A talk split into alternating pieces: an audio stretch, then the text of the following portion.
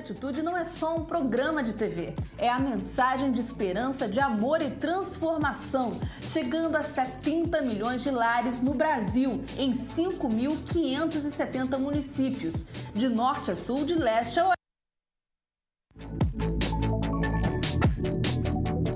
O Tempo de Atitude não é só um programa de TV, é a mensagem de esperança, de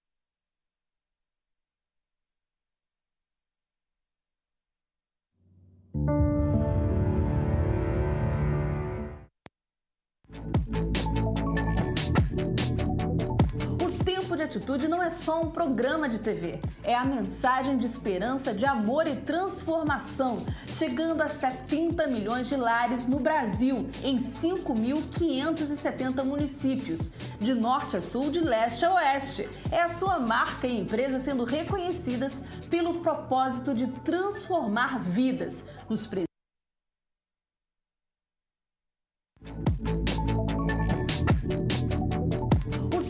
Atitude não é só um programa de TV, é a mensagem de esperança, de amor e transformação, chegando a 70 milhões de lares no Brasil, em 5 mil.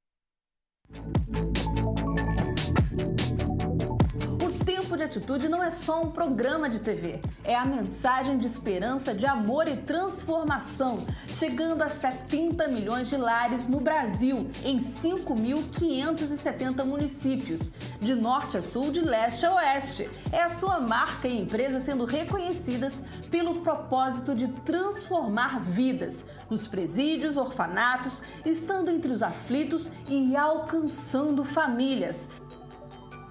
Ligue agora ou acesse o site para anunciar no programa Tempo de Atitude, todo sábado às 10h30 da manhã na Rede TV.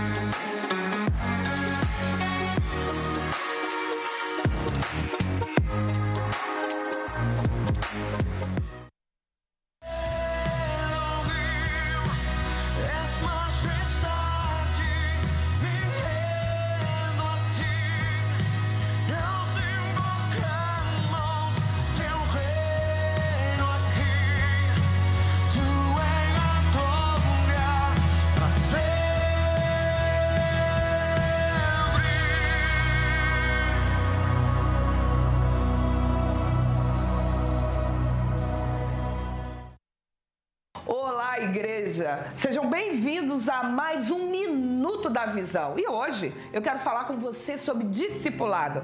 Tá aí uma estratégia incrível que tem favorecido muito o crescimento da igreja e, consequentemente, o reino de maneira positiva e saudável. Jesus, ele comissiona 11 homens por três anos, esses que caminharam com ele, mas em dado momento ele diz assim: Vão e façam discípulos de todas as nações, batizando-os em nome do Pai, do Filho e do Espírito Santo. Eu li para você um texto de Mateus, capítulo 28, verso 19. Mas tem um teólogo, o Dr. Ralph Neighbor, autoridade mundial em células e discipulado, ele tem uma seguinte definição para o discipulado. Ele diz assim: é a manutenção do relacionamento e que há transferência de valores.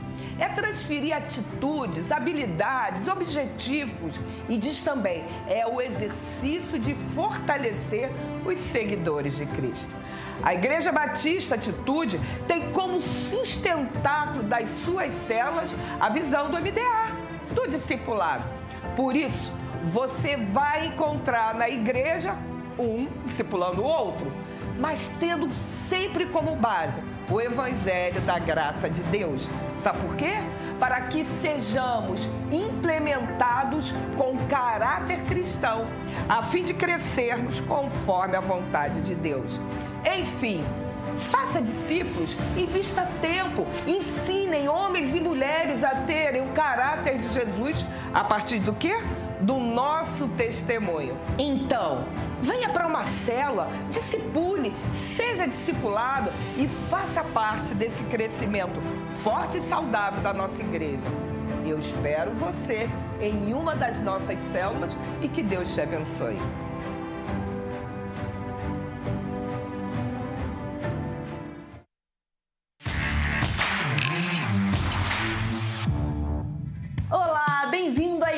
Batista Atitude. Fique ligado nas principais informações dessa semana. Hoje eu começo falando sobre o aniversário do RIPE, que acontece no dia 31 de outubro.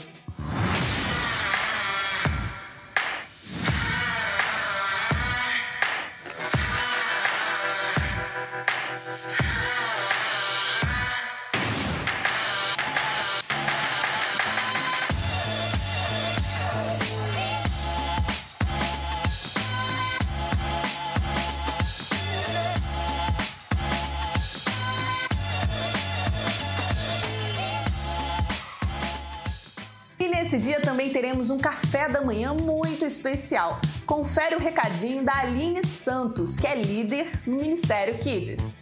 Oi, gente! Tô aqui para falar com vocês sobre o dia 31 do 10. Nós vamos ter uma manhã muito especial para você, papai, para você, mamãe e para os seus filhos que têm alguma necessidade específica.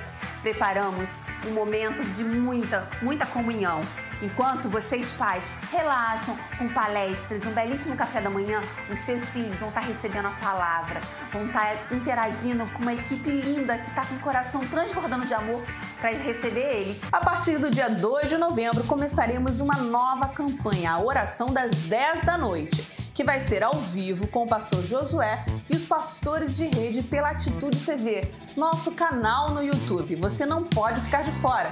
No dia 8 de novembro, vamos ter um grande café da manhã para entregar esse propósito. Será colaborativo e coletivo.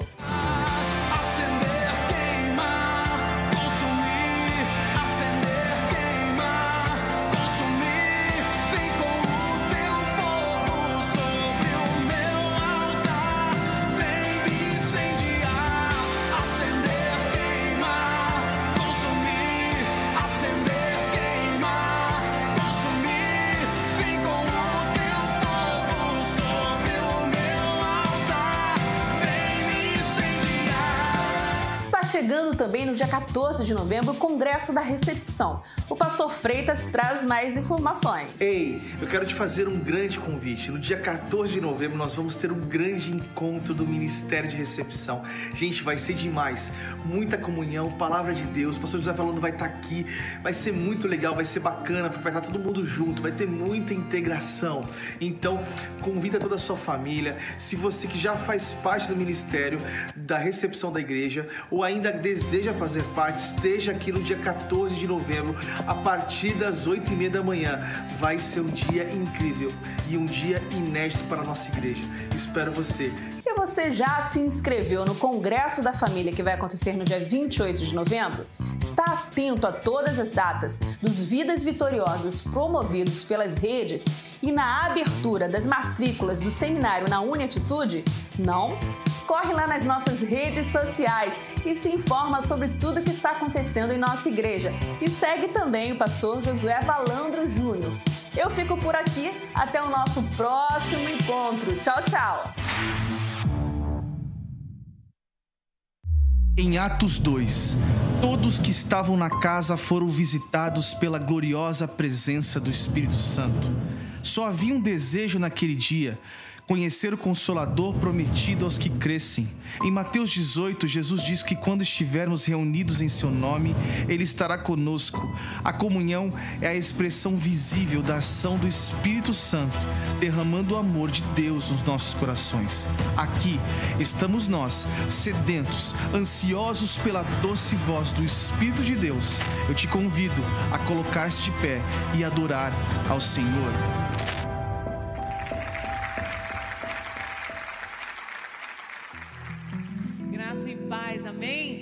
Você, nessa tarde, seja alcançado pela misericórdia do nosso Deus que é todo-poderoso. Esse Deus que é maravilhoso, que Ele é bom, Ele é perfeito.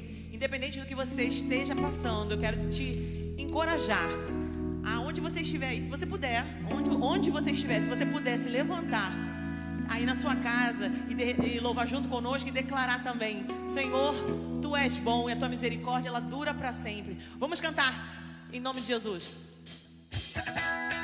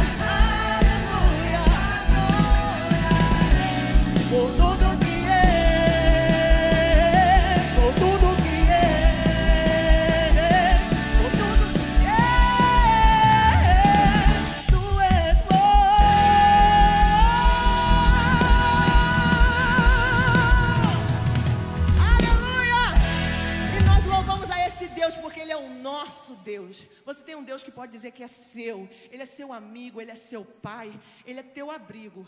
Então nessa hora nós vamos continuar celebrando e dizendo: Senhor, tu és grande, tu és invencível. Se você está passando por um momento difícil, eu quero dizer para você que nada pode ficar diante, o teu problema não pode ficar diante do Deus Todo-Poderoso. Amém? Vamos declarar. Oh, oh, oh, o nosso Deus é um Deus que faz milagres. As maldições. Aleluia! Vamos declarar.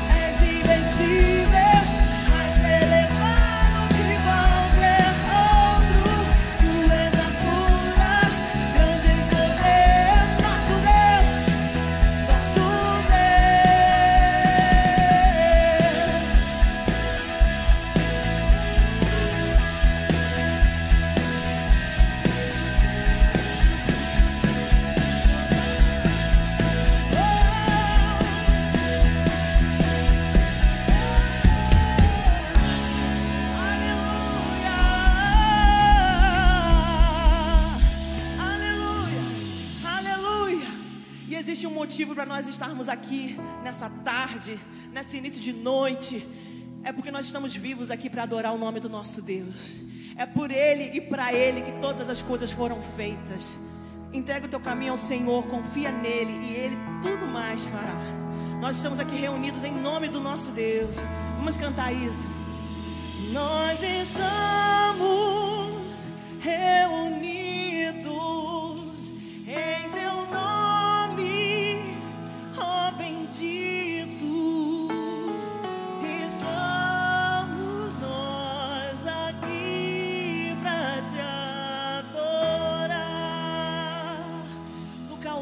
Senhor, tu nos amaste.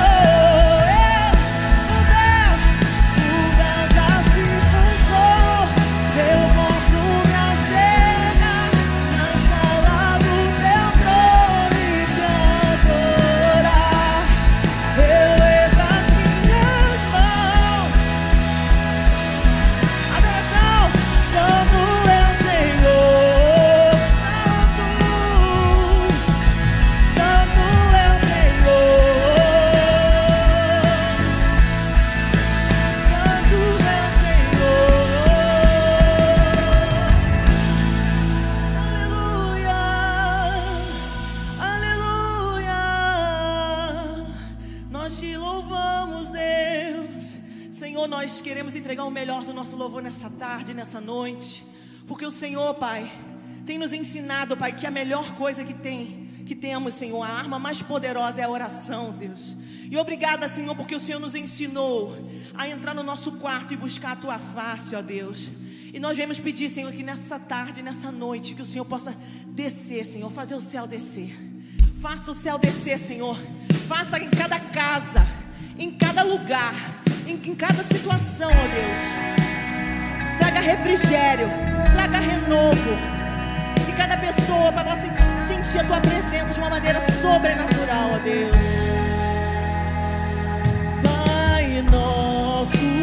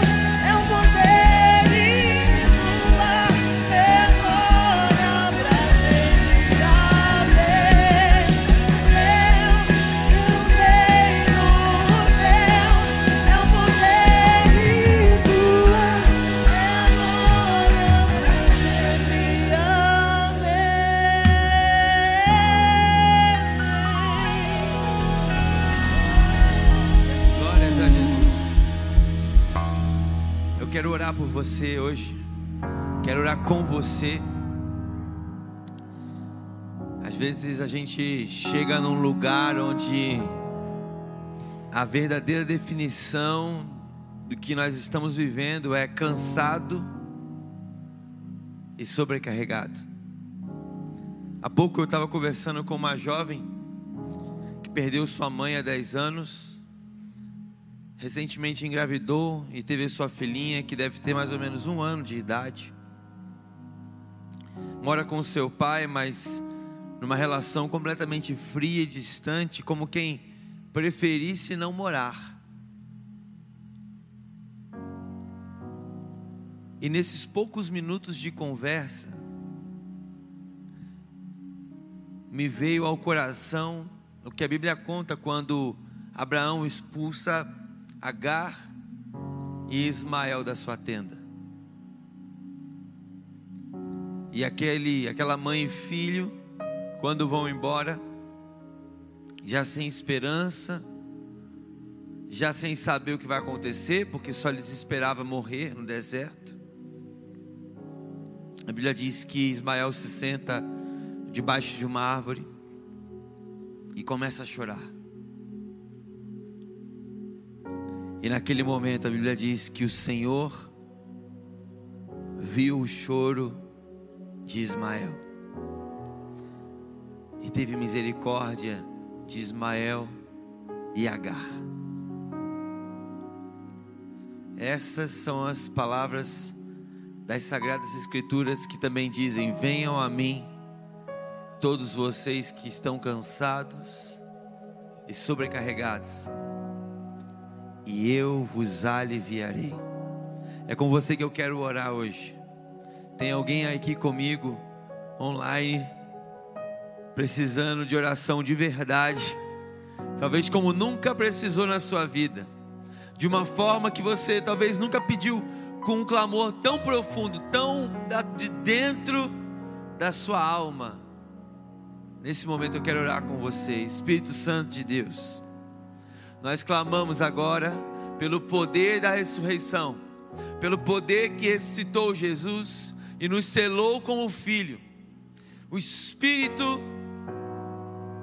que paira sobre a face do abismo e diz: haja luz, sobre uma terra sem forma e vazia. Nesse momento, Espírito Santo de Deus, nós declaramos pela fé: haja luz sobre essa pessoa agora. Pai, haja provisão, haja resposta, haja família de fé, haja amor, haja cuidado, haja a glória do Senhor dizendo: ainda não acabou. Em nome de Jesus, Pai, nós clamamos pela vida financeira, nós clamamos pelos sentimentos e emoções, nós clamamos por provisão e cuidado emocional, físico e espiritual. Que seja feita a Sua vontade na terra agora, como ela é feita no céu, em nome de Jesus. Amém. Amém. Atitude de um minuto.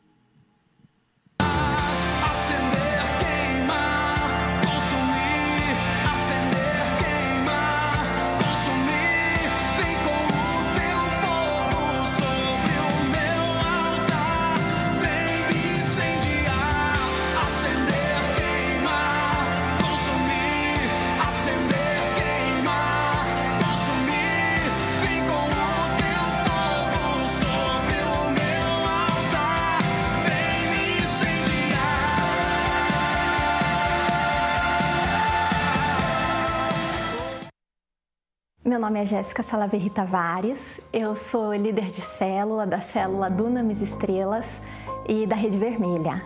É, a minha história é sobre dízimos. Em 2017 a 2018, meu marido e eu nós tivemos um, uma, uma dificuldade financeira muito forte e foi quando eu tomei a decisão de ser fiel com os dízimos e ofertas. Apesar de ter nascido em igreja cristã, eu cheguei aqui na, na Igreja Batista Atitude em 2016, né? mas apesar de todo esse histórico, eu não era fiel. E foi quando eu decidi que meu dízimo seria minha primícia. Então, meu salário caía na conta, a primeira saída que tinha era a transferência do dízimo para a conta da igreja. Então, realmente, eu passei a ter essa disciplina de a primeira coisa que fazia com o meu dinheiro era transferir o dízimo. E Deus começou a honrar. No ano de 2018, eu fiz uma viagem internacional. Eu não tinha condições nenhuma de fazer essa viagem e Deus abençoou para que eu fosse, é, sem, sem usar nenhum recurso meu, né?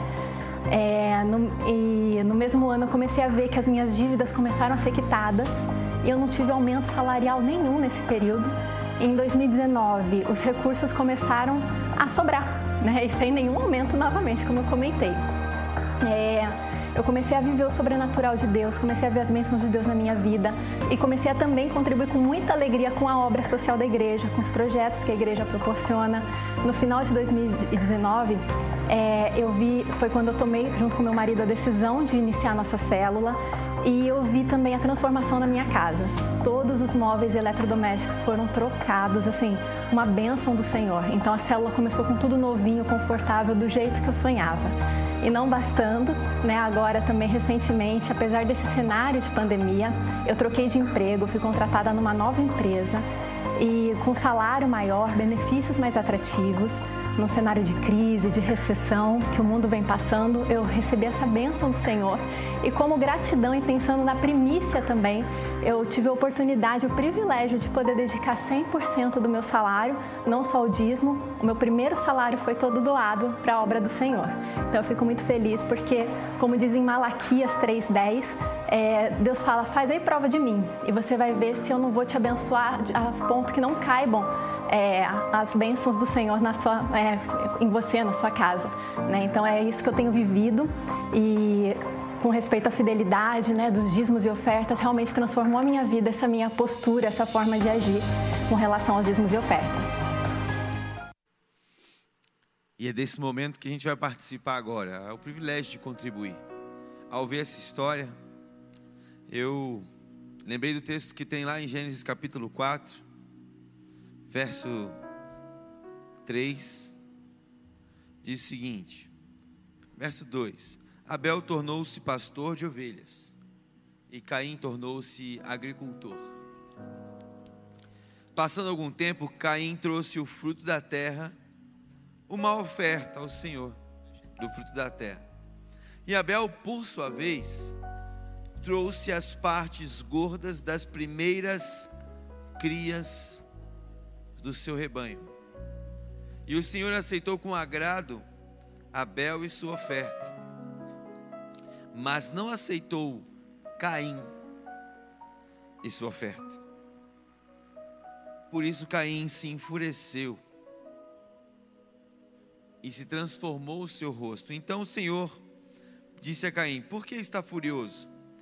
Por que transformou o seu rosto? Porque se você fizer o bem não será aceito, mas se não fizer, saiba que o pecado ameaça sua porta e ele deseja conquistá-lo.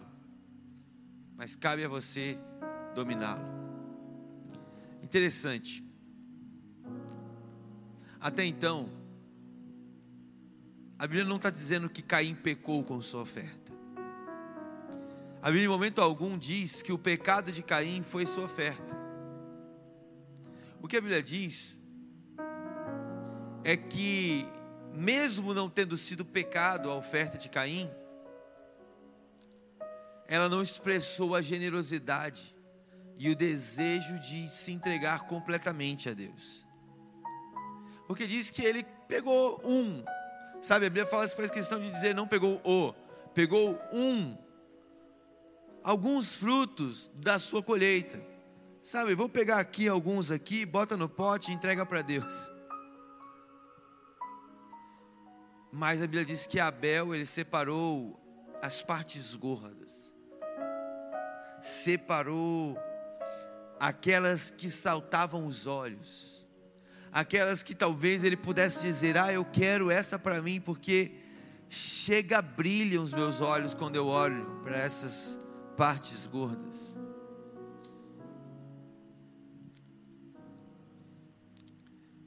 Sabe, às vezes falta compreensão em nós que tudo que Deus quer é uma entrega completa e generosa. Deus não pensou duas vezes ao nos dar Jesus, a parte gorda, a melhor parte. Deus não nos poupou de nos dar, não poupou a si mesmo ao nos dar o seu próprio filho. Isso não tem a ver com competir por quanto vai dar ou dar para aparecer, como Ananias e Safira, mas viver uma relação onde nós vamos receber o mais profundo e completo amor de Deus, mas vamos dar para Deus também o mais profundo e completo amor que é possível haver dentro de nós. Que Deus te abençoe, que você seja capaz hoje de dar para Deus de forma tão generosa que seja uma oferta irrecusável por vir de todo o coração. Que Deus te abençoe. Vamos adorar a Deus com as nossas ofertas.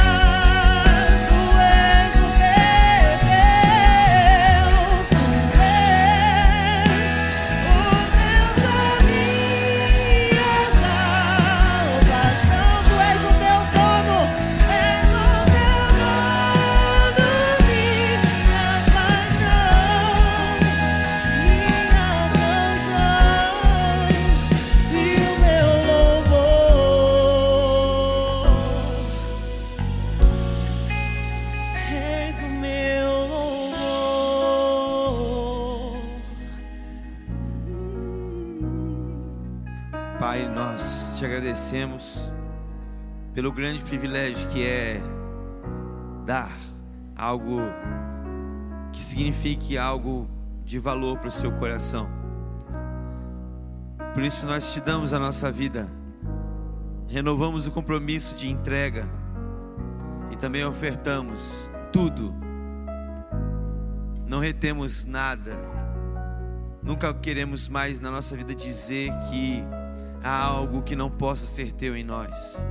Em nome de Jesus, nos abençoa nessa tarde, Pai. Amém. Amém. Que Deus te abençoe. Queria convidar o pastor Efraim, vai estar ministrando a palavra de Deus agora para nós. Amém.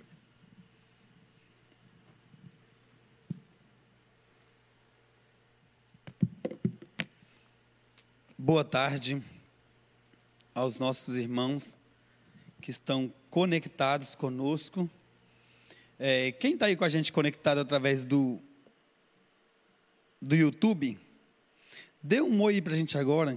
Você que está conectado conosco na sua, aí na sua casa, nessa tarde. É, dê um oi da onde você está nos assistindo, da onde você está acompanhando o nosso culto agora, nessa tarde, durante alguns minutos aí. Eu sei que tem aqui a Márcia, né? A Aparecida de Fátima. Quem mais? Deus Leno está aqui com a gente. É, quem mais está aí conosco conectado? José Luiz. Que Deus abençoe vocês, irmãos. Tem mandado, mandou seus pedidos de orações aqui. Nós já oramos, pastor Tiago orou por cada um. Mas você que está conectado conosco através do YouTube aí, mande um oi aí, dizendo, pastor, estou conectado com vocês aí. A Lídia, a irmã Lídia, que é uma bênção da nossa rede, está conectada conosco agora nessa tarde aí. É, Lucilene, Vanilza, Juninho Bonfim, nosso amigo Juninho que está ali, ó. Juninho está ali, é, Deise Xavier, Aparecida, né? Ângela, Oséias, Denise, Costa, Will, Costa Júnior, né? Will, o que é William, Ellen Campos, aí vai Marcela, a Marcela, dizendo, meu Deus do céu, os irmãos estão aqui ó, movendo através do nosso é, YouTube agora. Irmãos, eu quero ler um texto com você, que está lá em Romanos, capítulo 8, versículo 15. Aí, ó, Josemar, lá de Maricá, Josiano, é, vários dos outros irmãos aí, Rio das, Rio das Ostras, Gláucia, né? Arielle também com a gente aqui, de Maringá, no Paraná, Darcy Silva. Darcy, que Deus te abençoe em nome de Jesus, a cidade de Maringá, que é uma bênção, que Deus te abençoe em nome de Jesus, né? Que Deus te abençoe grandemente. Mas eu quero convidar você neste momento a mandar esse link para mais, alguma, para mais um amigo seu, dizendo: olha, é, é, importante que você se conecte conosco neste momento, que Deus tem uma palavra para o seu coração. Eu quero ler esse texto, lá em Romanos, capítulo 8, a partir do versículo 15, que aí diz assim: Pois vocês não receberam um espírito que os escravize, para novamente temerem, mas receberam o Espírito que os torna filhos por adoção. Filhos por adoção, por meio do qual chamamos Abba, Pai. O próprio Espírito testemunha ao nosso espírito que somos filhos de Deus. Se somos filhos, então somos herdeiros, herdeiros de Deus e co-herdeiros com Cristo se de fato participamos dos seus sofrimentos, para que dele também participemos da sua glória. Eu quero convidar você a fazermos uma rápida oração neste momento. Aí onde você está conectado conosco, eu quero que você feche seus olhos aí neste momento, pare e faça uma rápida oração conosco, clamando ao Espírito Santo que neste momento possa vir ao encontro do nosso coração. Senhor Jesus, que nesta tarde o Senhor possa vir, ó Deus, ao encontro dos nossos corações. Ó Deus, que a tua palavra que é justa e verdadeira, ó Deus, que ela nunca falha, Jesus, possa vir agora e como uma espada, uma espada de dois gumes, ó Deus, como, a tua palavra diz, que separa, ó Deus, juntas e medulas, alma e espírito, possa vir neste momento, ó Deus, e penetrar o coração de cada um que está conosco. Jesus, nós nos curvamos diante de Ti, Jesus, e sabemos que a Tua palavra é para nós, é para o nosso coração e para o nosso crescimento. Assim nós oramos em nome de Jesus. Amém. Amém, irmãos. Olha, eu quero nessa, nessa tarde ministrar essa palavra com você, essa palavra que Deus colocou no meu coração, com o tema Filhos de Deus. Irmãos, quando eu estava vendo esse texto do apóstolo Paulo, quando ele escreve aos Romanos, que ele inicia falando a respeito da vida pelo Espírito, da vida que nós temos, da vida que nós vivemos em Cristo Jesus. Mas a partir do versículo 15, ele começa a dizer a respeito do propósito, desse, de, de, dessa, da questão de sermos filhos, de, de, da, da questão de sermos filhos de Deus, de nos tornarmos filhos de Deus através de Cristo Jesus. E quando eu me parei com essa palavra, quando eu me deparei com essa palavra, veio algo no meu coração, dessa certeza de sermos filhos, dessa convicção de sermos filhos. Sabe por quê? Uma das maiores crises que nós vivemos nessa atualidade é a crise da paternidade. Irmãos, como nós vivemos essa crise? Quantas pessoas vivem a crise da paternidade? Vivemos uma geração de filhos sem pai, de filhos que não têm pai. Muitos por conta do divórcio. Muitos pais se divorciam. Hoje nós temos um índice de divórcio grandemente. Vamos falar do nosso país.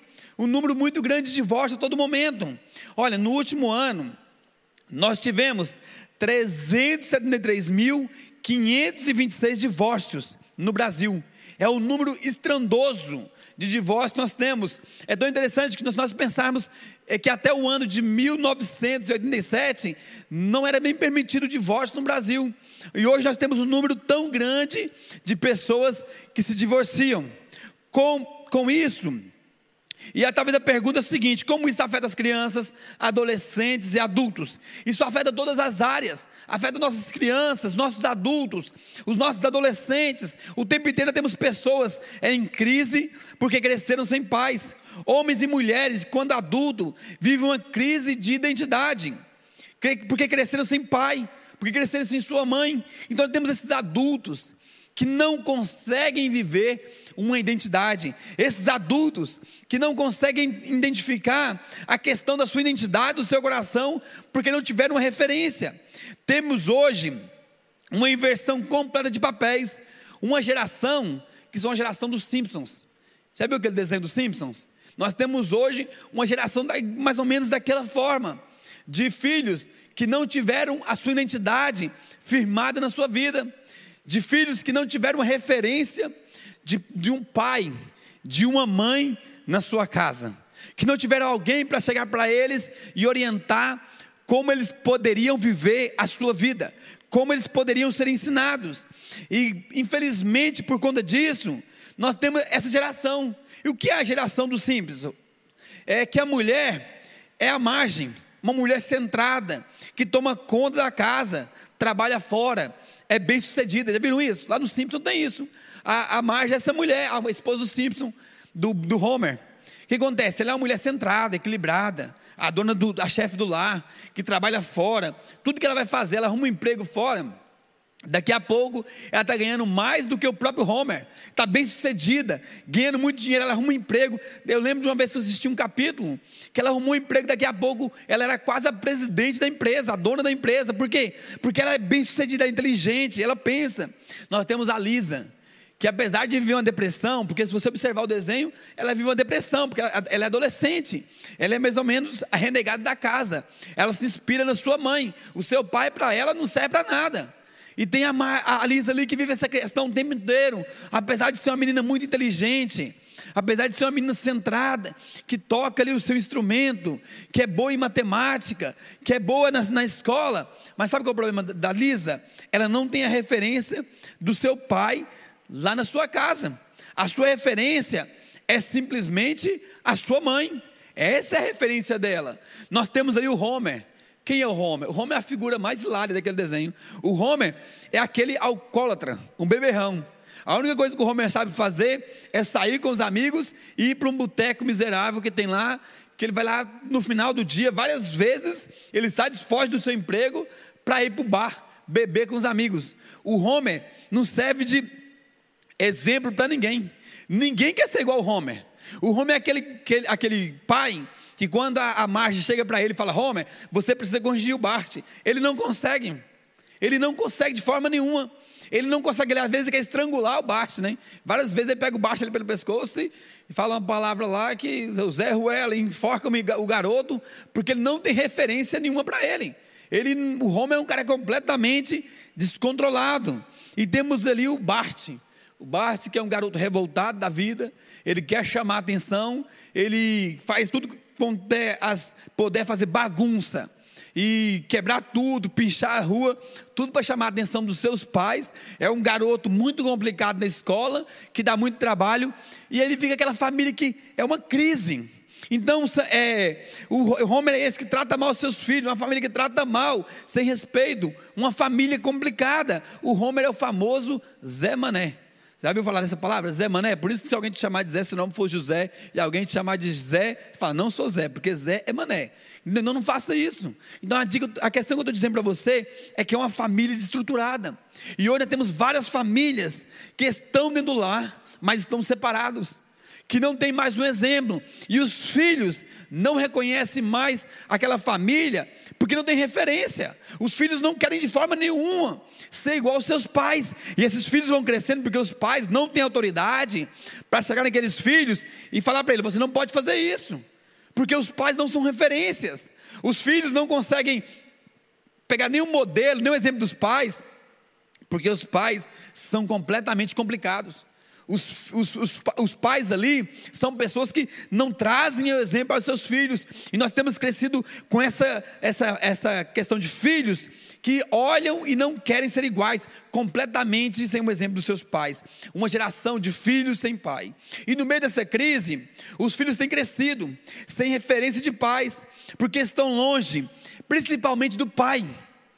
Sabe por quê? Porque nós, nós temos um estudo que fala que o filho homem, ele vai crescer até os cinco anos, mais ou menos, olhando principalmente para o seu pai. E a menina mulher, a menina, depois dos cinco anos, ela vai começar a olhar, olhar muito para o seu pai. Por que ela olha muito para o seu pai? Porque até cinco anos, o menino vai pegar muito exemplo para ser igual ao seu pai. A menina depois, ela vai olhar para o seu pai e falar assim: Eu quero me casar com um homem igual ao meu pai. Então é referência para os seus filhos. Mas muitas vezes eles não têm isso, porque estão longe.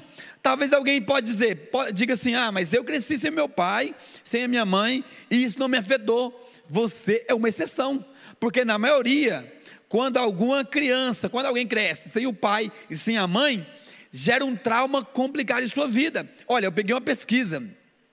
Nós temos uma pesquisa que a maioria das crianças que crescem o pai e a sua mãe, é, são propensas a desenvolver traumas. Essa, essa pesquisa indica o seguinte: a ausência da figura, da figura paterna tem consequências no desenvolvimento normal da criança, tais como problemas do comportamento ou de comportamento inadequado, como falta de interesse em atividades, perda de atenção e outras coisas mais. Além disso, as crianças que crescem um pai são solitárias e mostram problemas de personalidades. Olha que coisa horrível. Crianças que crescem sem os seus pais, sem o pai, ela desenvolve um transtorno e cresce com problema de personalidade. Sabe por quê? Porque ela não tem a referência para a sua casa. Ela não tem referência para a sua vida. Ela não tem referência para que ela possa crescer e desenvolver. E no meio de tantos problemas e crise da paternidade, desenvolve-se um problema que às vezes os psicólogos é, não dizem que é a crise da paternidade em Deus. Você sabia que muitas pessoas hoje têm uma dificuldade imensa de olhar para Deus como pai? Eles não se reconhecem como filhos. Quantas pessoas que estão na igreja e por conta da crise que vive na sua casa, de pais, ausente, tem problema de reconhecer Deus como Pai. Para muitos, Deus se parece, sabe com o quê? com um padrasto, um padrasto mau. Um padrasto mau com um chicote que para te castigar por qualquer erro que você cometer, não consegue enxergar isso que o apóstolo Paulo aqui fala no Romanos 8, no capítulo 15, que vai dizer: Aba.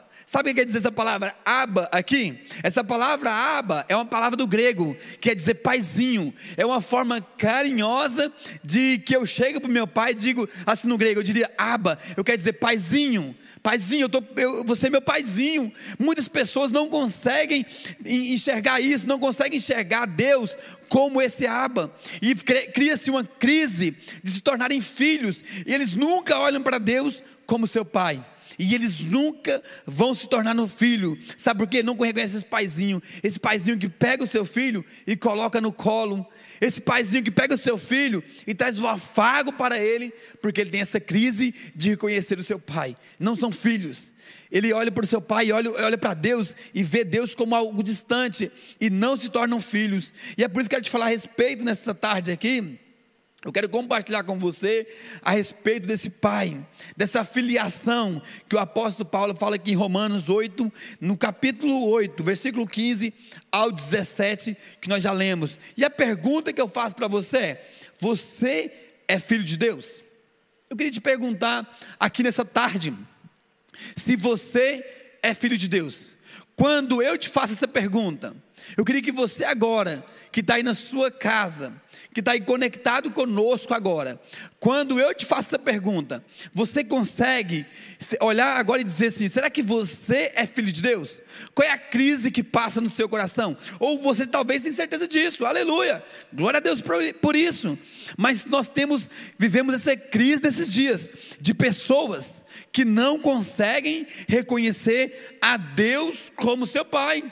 E essa, por isso que eu te fiz essa pergunta: você é filho de Deus? Faça uma reflexão da, da, da, hoje da história de sua vida e veja quem você é. Veja quem é Deus na sua vida. Se Ele é uma figura distante de um pai ou de alguém que te conduz em liberdade, está disposto a te ensinar apesar dos seus erros. Porque o pai está disposto a ensinar, a nos corrigir apesar dos nossos, erros. Filho de Deus. Irmãos, primeiro lugar, filhos têm direito à herança. No capítulo 15, no capítulo 8, versículo 15, ele diz assim: olha, apóstolo Paulo, pois vocês não receberam um espírito que os escravize, para novamente temerem. Então, a primeira coisa que ele está dizendo aqui é que vocês não receberam um espírito que, que, que os escravize. E no versículo 17 vai dizer: se somos filhos, então somos herdeiros, herdeiros de Deus e co-herdeiros com Cristo precisamos reconhecer que temos um Pai que cuida de nós, um Pai cheio de amor. Não somos escravos, mas filhos. Escravos não têm direito à herança, filho tem direito. Nós precisamos reconhecer isso, sabe por quê? O escravo, ele não tem direito a nada, ele vai lá, ele trabalha, ele trabalha na terra, ele cultiva, ele cuida de tudo, ele trabalha ali, mas ele não tem direito a nada. Quando o dono morre, quando o dono estava morto, a herança não ia para o escravo. Geralmente a herança sempre ia para o filho, a não ser com exceção de alguns escravos, nós sabemos que era a história da, que conta a história que é o escravo de orelha furada, que era o escravo que era livre e o seu dono era tão bom que colocava, furava sua orelha e ele se tornava parte quase da família, trabalhava na terra porque ele queria, porque ele, ele, ele era um escravo livre. Aí às vezes quando isso acontecia, o dono tinha uma empatia tão grande por ele que se tornava filho dele. Aí acontecia, o, o dono morria, deixava herança para ele, mas pelo contrário, o escravo não tem direito à herança. Quem tem direito à herança era o filho. O filho tem direito à herança. Você precisa reconhecer nessa tarde que você é filho. E o filho tem direito a tudo aquilo que o pai lhe dá. Muitos vivem dentro da igreja, já até aceitaram Jesus, mas ainda vivem como um escravo. Muitas pessoas estão na igreja, fazem parte dessa comunidade cristã, Estão aqui vendo os cultos, participam do culto, glorifica ao Senhor Jesus, cantam os hinos. Mas sabe o que acontece? Ainda vivem como escravo, reclama da casa do pai. Ah, porque eu estou aqui e aqui é, aqui é assim, eu não concordo. Ah, porque na casa do meu pai, ele faz umas coisas, parece que é, tem uma pessoa aqui, eu vi, acabei de ver o vídeo da irmã ali. Aquela irmã está na igreja e conseguiu uma viagem já para o exterior. Aquela irmã contando o testemunho que nós vimos no vídeo. A irmã conseguiu uma viagem para o exterior. Eu estou na igreja há 10 anos e Deus nunca me deu nada. Eu estou na igreja há 10 anos e nada aconteceu na minha vida. Eu estou na igreja aqui há muitos anos e Deus nunca me deu uma viagem, nem aqui para Nova Iguaçu, nem para Nilópolis. Deus me deu uma viagem. Eu estou nessa igreja aqui, não acontece nada. Deus não dá uma viagem nem para Baixada. Eu estou nessa igreja, não sei o que acontece comigo. Mas a irmã, a irmã ali não, ela é filha predileta. Ela, ali, ó, está aqui na igreja, Deus já deu uma viagem para ela para o exterior. Ela conseguiu trocar todos os móveis de sua casa.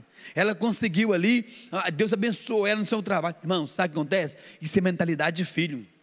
Porque o filho, ele reconhece, estou na casa do meu pai. Aqui na casa do meu pai eu tenho herança. Eu posso fazer viagem. Eu posso é, tomar posse das minhas bênçãos. Porque é Deus é quem é meu pai. Ó oh, Deus, negócio é o seguinte, Deus. Eu sou filho também. O Senhor pode me dar também a, a bênção, Deus, que eu preciso. O filho tem liberdade de chegar para o pai. O filho, ele não fica acusando o irmão. O filho não chega para o pai e fala assim: Ó, oh, pai, o negócio é o seguinte: o senhor está dando muito para o irmão lá, não é isso, é tudo é dele. Ele vive, nós temos a história do filho pródigo. Nós vamos ver lá que o filho morava mais velho dentro da casa, dentro de casa, lá em Lucas 15. Mas ele se sentia como um escravo. Não, eu estou aqui há quanto tempo com o senhor e o senhor nunca me deu nem sequer um novilho. Meu irmão chegou, o senhor matou um boi. A irmã chegou esses dias, já tem viagem. Tá, essa mentalidade é mentalidade de escravo. Por isso que muitos não recebem nada, porque a mentalidade de escravo. Irmãos, como eu sou grato a Deus por tudo que Deus tem feito na minha vida. É claro que eu quero mais, eu oro para que Deus me abençoe mais. Eu oro para Deus, eu quero ir mais além, Deus, eu quero ser um pastor de uma igreja maior que o pastor Jesus, maior que a nossa sede aqui, que o nosso pastor Josué, o pastor presidente. Que isso, pastor? É inveja, não é? É porque eu sou filho, eu tenho direito a uma herança. E como eu tenho direito à herança, eu posso falar com meu pai, pai, eu quero uma direito, eu quero, eu quero tomar posse, eu quero ter uma igreja maior do que a do meu pai, eu quero ganhar mais pessoas para Jesus. Eu estou pegando isso aqui, eu estou caminhando, eu cheguei, o pastor Josué já tem 15 mil membros, eu vou continuar essa obra, eu quero chegar a 50 mil membros, eu tenho direito, eu faço parte, eu sou filho, e eu tenho liberdade de chegar em Deus e falar, e, e falar com meu pai. Eu quero ir mais além, eu quero conquistar ainda mais. Isso é aqueles que têm que entender esse princípio. Então muitos reclamam de tudo. Vivem na casa do pai, mas vivem reclamando. Filho vai receber a herança do pai. O filho trabalha para aumentar os bens, para ver o seu pai prosperando, para ver a alegria do seu pai. Infelizmente, muitas pessoas querem que o pai morra logo para ficar livre. Uma liberdade enganosa. Muitos vão para o mundo porque querem ver se, que pensam que querem ser livres, engano, longe da casa do Pai, é só sofrimento. Perto de Deus temos comida, água fresca, leite mel e aconchego. Entenda hoje que você tem uma herança em Cristo Jesus. O próprio Espírito Santo confirma isso em nosso coração, como o apóstolo Paulo diz aqui, ó, o próprio Espírito confirma que somos filhos de Deus, testemunha que nós somos filhos de Deus. Entenda isso hoje, de uma vez por toda. Você que está conectado conosco, você que está aqui ouvindo, a, a, me ouvindo essa tarde, você é filho, você tem direito à herança, toma posse disso tudo. Entenda que você é filho, e filho tem direito a tudo na casa do pai. O segundo ponto é: o filho tem intimidade com o pai. Lá em 8,15, na parte B, vai dizer o seguinte: que 15, parte B, mas receberam o Espírito que os tornam filhos por adoção por meio do qual clamamos Abba Pai. Abba, como eu disse para você, essa palavra no grego quer dizer paizinho. Só chama o pai de paizinho quem tem liberdade. Só quem tem liberdade. Quem não tem liberdade não consegue chamar o pai de paizinho. Sabe por quê? Porque não, não entendeu esse princípio ainda de chegar na casa do pai e ter essa liberdade. Não consegue chegar na casa do pai e aproveitar o máximo. Sabe, eu fico feliz quando vejo aqueles filhos que conseguem chegar no seu pai e tem uma, um apelido para o pai, chega assim: Ô oh, meu velhinho, ô oh, meu velhinho, me dá um abraço aqui. Esse aqui é meu paizão, esse aqui é meu pai que eu amo. São filhos que têm liberdade de brincar com o pai. São filhos que têm liberdade de chegar e abraçar o pai, de falar alguma coisa ali carinhosa para o seu pai. São filhos que têm intimidade. Sabe, quando eu vou para casa, lá dos meus pais, lá em Goiânia, que eu sou de Goiânia. Eu estou no Rio de Janeiro, mas eu sou lá, eu sou nasci em Goiânia. Quando eu vou para a casa dos meus pais lá em Goiânia, eu chego lá, eu tenho liberdade. Eu chego lá, já vou entrando né? Eu já chego lá, já vou bater no portão, e depois que eles abrem, já vou entrando e vou para na casa da minha mãe ali, dos meus pais. Hoje é só minha mãe, que meu pai já partiu para o Senhor. Mas chego na casa da minha mãe ali, eu chego lá, eu tenho liberdade de chegar, com ela, chegar nela, abraçar a minha mãe, abraçar os meus pais ali, que eu tinha o meu pai, abraçar todo mundo, e tenho a liberdade de chegar lá. Já vou pegando um café, que eu gosto de café, goiano gosta de café, e queijo, igual mineiro. Né? Acho que nós somos primos distantes, primos próximos, na verdade. Eu tenho liberdade de fazer isso.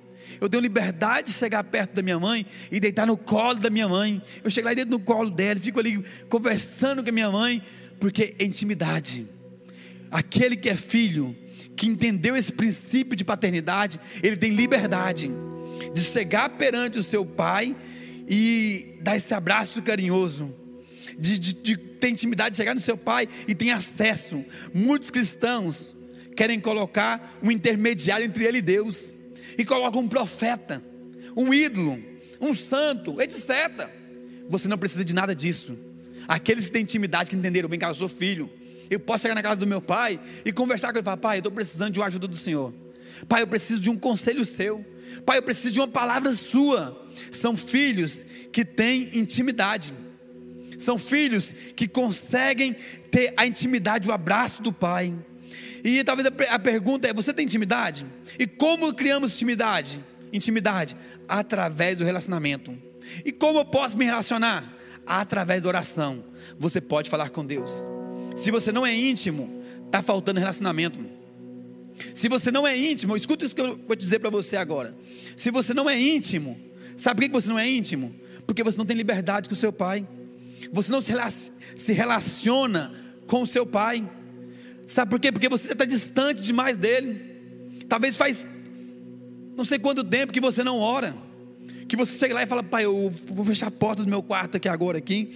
Eu vou sentar aqui nesse, na, sentar aqui no, vou usar essa poltrona aqui. Vou sentar aqui, Deus, e vou falar com o Senhor agora, paizinho.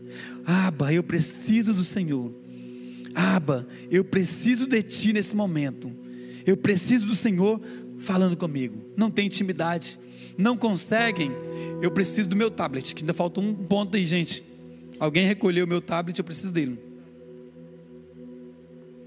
Então, sabe o que acontece? Não tem intimidade. Não tem, eu preciso só do meu tablet. Não tem a intimidade de chegar perante o Pai.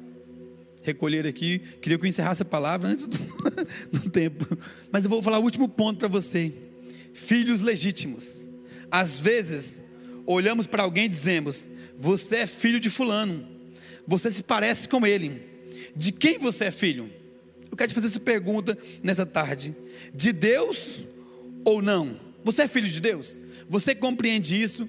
Que você é filho de Deus? Filho tem identidade. Olhe na sua identidade agora. Lá na sua identidade está escrito o seu nome completo. Na minha identidade está escrito meu nome, meu nome completo: Efraim da Silva. O nome do meu pai, José nome da minha mãe, Geraldina da Silva. Eu sou filho deles. Você é filho? Filho tem uma identidade. Quando nós nos tornamos filhos de Deus, nós temos uma identidade. O diabo pode até chegar em você hoje e falar: ih, você pecou. Vem cá, eu tenho identidade. Ninguém pode tirar a minha identidade em Cristo Jesus. Ninguém pode tirar aquilo que eu sou, porque eu sou filho de Deus, e como filho, eu faço parte disso, como filho, estou ligado nele. Essa é a questão, você precisa compreender isso. Ainda nessa tarde, algumas pessoas vivem como filhos bastardos, outros como adotados, ingratos, outros têm vergonha do pai, e com isso crescem distantes. Crescem aqueles filhos que nunca foram visitar o pai crescem como aqueles que nunca foram na casa do seu pai no dia em que o seu pai estava doente, fala: "Pai, eu vou cuidar do Senhor, porque o Senhor cuidou de mim". Não reconhece seu pai, nunca foram visitar o seu pai. Tá, tá talvez essa palavra é para você nessa tarde. Você que, que talvez cresceu como um filho distante do seu pai. Chega no seu pai hoje e fala: "Pai, se eu não tiver contato com o Senhor, eu não tenho contato com Deus. Eu quero te pedir perdão, porque eu quero crescer, eu quero reconhecer quem o Senhor é na minha vida. E Romanos, para a gente encerrar aqui, 8, 15, 16 diz: Pois vocês não receberam o espírito que os escravize, para novamente temer, mas receberam o espírito que os adota, como filhos, por meio do quais, do qual chamamos Abba Pai. O próprio Espírito testemunha ao nosso espírito que somos filhos de Deus. Se você não é filho, talvez você não é filho hoje, você nunca se tornou filho. Hoje eu quero dizer algo para você: você pode se tornar filho de Deus. Você que está me assistindo agora, eu quero dizer para você: você pode se tornar filho. Se você não é filho, eu queria que você fizesse algo comigo nessa tarde, que você fizesse uma oração comigo. Eu queria que você orasse comigo dizendo: Senhor Jesus, Deus, fale para Deus, Deus, até hoje eu não era filho, mas hoje eu quero me tornar filho. Eu me, eu, eu, talvez você está distante da casa do pai e fale, eu quero voltar para a casa do pai, porque eu fiquei longe, mas hoje é o dia de eu voltar para a casa do meu pai. Hoje é o dia de você voltar para casa do seu pai. Diga, pai, eu quero voltar para casa. Perdoe os meus erros, as minhas falhas, os meus fracassos. Perdoa, Deus, os meus pecados. Deus, coloque o meu nome no seu livro, no seu registro de nascimento hoje. E eu me torno, torno filho. Deus, eu quero me tornar filho. Em nome de Jesus eu reconheço. Amém. Enquanto nós estaremos cantando uma música, eu quero que você se conecte conosco através desse número do WhatsApp ou coloque seu celular nesse QR Code e mande um WhatsApp para nós ou através do, do QR Code dizendo assim: olha, eu quero me tornar filho. Eu me tornei filho hoje. Eu reconheço que Jesus é o meu único e suficiente Salvador.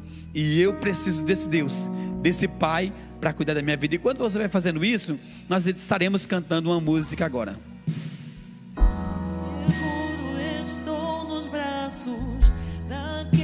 que nunca me deixou.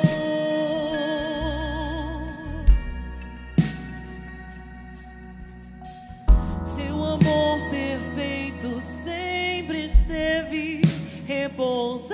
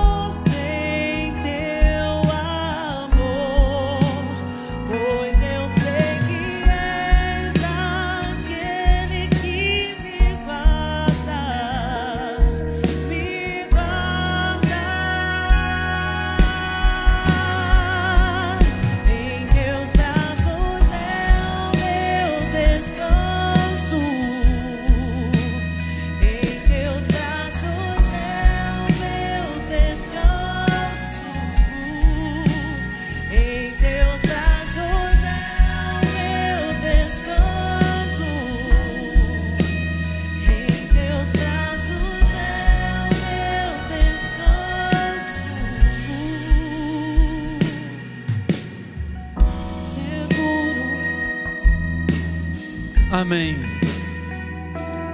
Olha, a partir de hoje, se você reconhecer o Jesus como seu único e suficiente Salvador, a partir de hoje você é filho de Deus. Nada pode tirar esse sacrifício de Jesus por nós. Foi o que o apóstolo Paulo diz, lá em Romanos 8,17. O próprio Espírito, a partir de hoje, o Espírito Santo está em você. Ele testifica que você é filho de Deus. Sabe, eu quero dizer o seguinte nessa tarde: que Deus te abençoe. Que Deus continue te abençoando a cada dia mais. E que essa palavra continue queimando no seu coração. E que você possa reconhecer. Fale com o seu pai durante a semana. Tire um momento com ele. E que Deus te abençoe em nome de Jesus. Entendi.